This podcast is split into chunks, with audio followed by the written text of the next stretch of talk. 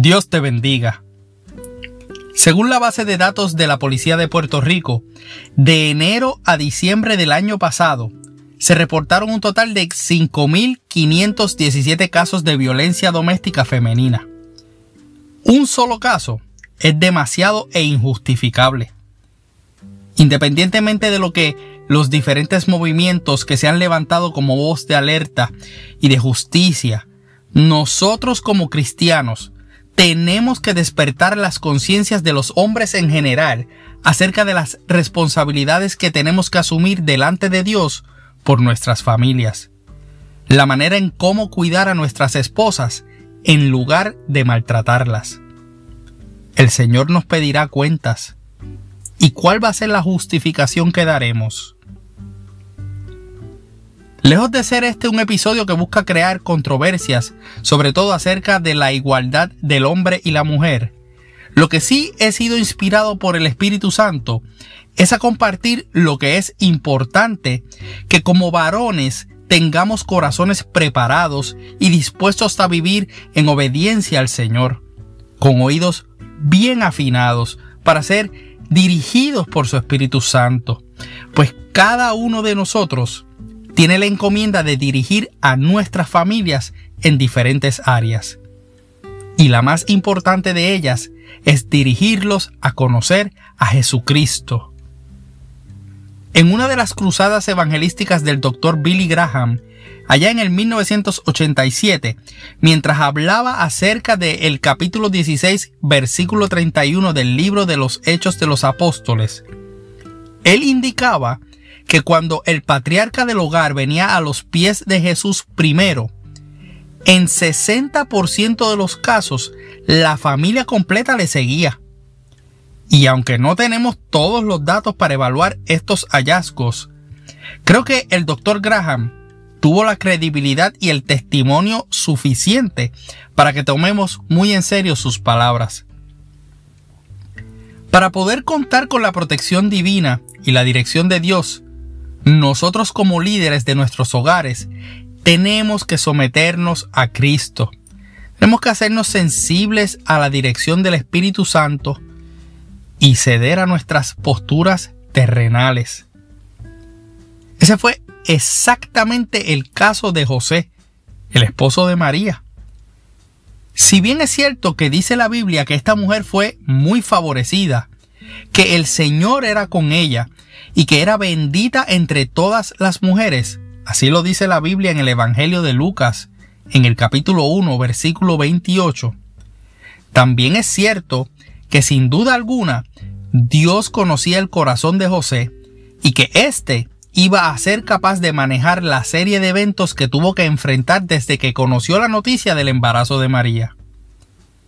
El Evangelio de Mateo en el capítulo 1, versículo 19 en adelante, nos relata la historia desde el punto de vista de este patriarca, José. Dice la escritura, José, su marido, como era justo y no quería infamarla, quiso dejarla secretamente. José era un hombre justo, y esa palabra que del original en griego, según el diccionario Strong, la G 1342, significa que observaba las leyes divinas, era virtuoso y guardaba los mandamientos de Dios. Era un hombre inocente, sin falta y sin culpas. Su manera de pensar, sentir y actuar estaba completamente conformada a la voluntad de Dios. En otras palabras, José era un hombre saludable emocionalmente y espiritualmente maduro, temeroso del Señor. José tuvo la capacidad de manejar tan difícil noticia de parte de su esposa, a quien no había conocido sexualmente. Eso no significa que se le hizo fácil. En su humanidad quería dejarla, pero hacerlo en secreto, pues él conocía las leyes judías también y conocía los resultados de tan grave situación, terrenalmente hablando. Todo lo contrario a la manera en la que vemos cómo muchos hombres en la actualidad manejan las cosas de las que se enteran de sus esposas. Lo que me provoca las siguientes dos preguntas. ¿Qué herramientas nosotros tenemos para manejar en nuestra relación con nuestras esposas las cosas que nos confían? ¿Cuáles son las reacciones que podemos tener cuando conocemos los secretos más profundos de nuestras esposas? La noticia de que María estaba embarazada trajo un serio conflicto en José, y lo sabemos por la manera en que comienza el versículo 20 de ese mismo capítulo 1 del Evangelio de Mateo. Dice la Biblia, y pensando él en esto. Esa palabra, cuando vamos al original en griego, es la G1760 en el diccionario Strong. Y esa es una de esas palabras que ni haré el intento por pronunciarlas. Pero lo que significa es que José ponderó en lo que iba a decidir. Tuvo conflictos con él mismo. La lucha era grande entre lo que quería hacer y lo que debía hacer. Él no reaccionó a la ligera.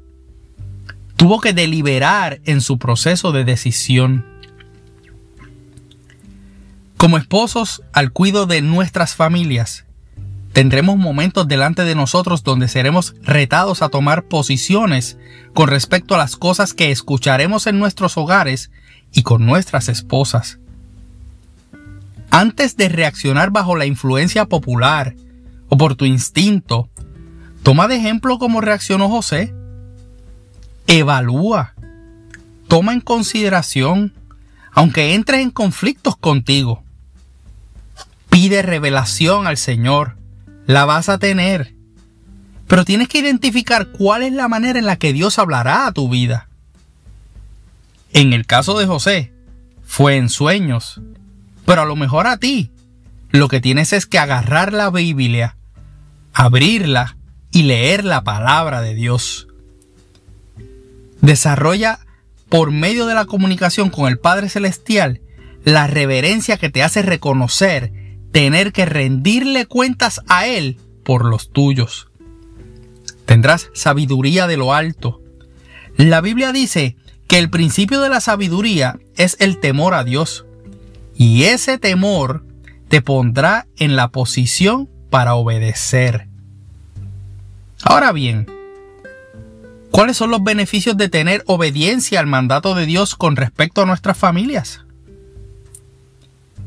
El caso de José, al demostrar obediencia y fe, lo puso en lugares donde probablemente ni le hacía sentido, como por ejemplo tener que regresar a Egipto. O sea, él tenía que regresar con Jesús y con María al lugar de donde habían sido liberados sus antepasados de la esclavitud, a Egipto.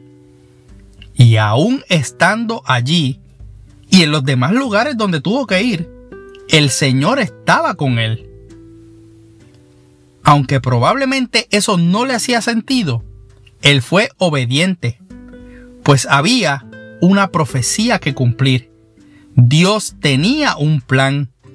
Dice el libro de Oseas en el capítulo 11, versículo 1, que de Egipto llamé a mi hijo. Cumplir con lo que Dios le demandaba le permitía seguir recibiendo instrucción y revelación.